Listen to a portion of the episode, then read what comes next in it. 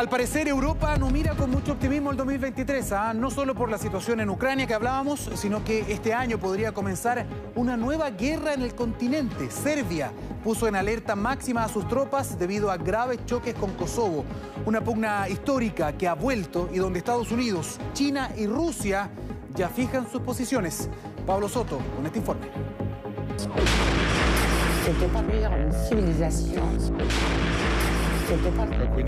Hemos movilizado a toda nuestra gente y recursos. El gobierno de Serbia busca desestabilizar la región. En alerta máxima está Europa. Así se encuentran las tropas de Serbia en plena frontera con Kosovo. Ambas naciones dicen estar preparadas a usar las armas en una crisis que parece no tener vuelta atrás y que ha incluido bloqueos de rutas, manifestaciones y hasta uso de fuego real. No podemos vivir así. Sería bueno tener una situación tranquila por un tiempo. Seremos breves y claros. Desde hace 20 años nuestros hermanos y hermanas sufren el terror allí. Desde hace 20 años nuestro Estado no ha reaccionado. Serbia y Kosovo fueron parte de la extinta Yugoslavia. A finales de los 90, ambas naciones entraron en guerra, la que terminó con los recordados bombardeos de la OTAN contra territorio serbio, una pugna que continuó y se profundizó en 2008 cuando Kosovo declaró su independencia, que es reconocida por Estados Unidos y gran parte de Europa, pero no por Serbia. La nueva escalada se reactivó esta semana, luego de que la policía kosovar detuviera a varios ex policías serbios, generando tensión política y militar. No aceptamos ninguna asociación de municipios serbios, no aceptamos ningún acuerdo. Kosovo es una parte integral de Serbia, lo es y así será.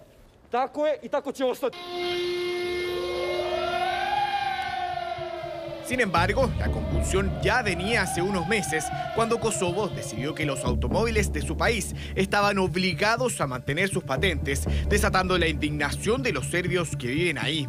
Una crisis que se expandió ahora a nivel mundial. La posición de Serbia es apoyada por Rusia y China. El presidente Vladimir Putin hasta le regaló un perro a su par serbio, mientras que los miembros de la OTAN apoyan a Kosovo. De hecho, en ese país se inauguró una carretera con el nombre del hijo del presidente de Estados Unidos, quien trabajó ahí tras la guerra.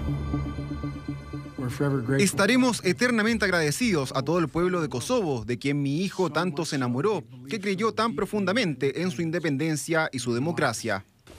Cuando se trata de cooperación, la energía sigue siendo nuestra prioridad. Nuestro país satisface casi todas las necesidades de gas natural en Serbia. Representa más del 90%. Ante esto, Serbia ordenó el envío de un mayor contingente militar. De los 1.500 soldados, pasó a tener 5.000 custodiando la frontera, listas para el combate.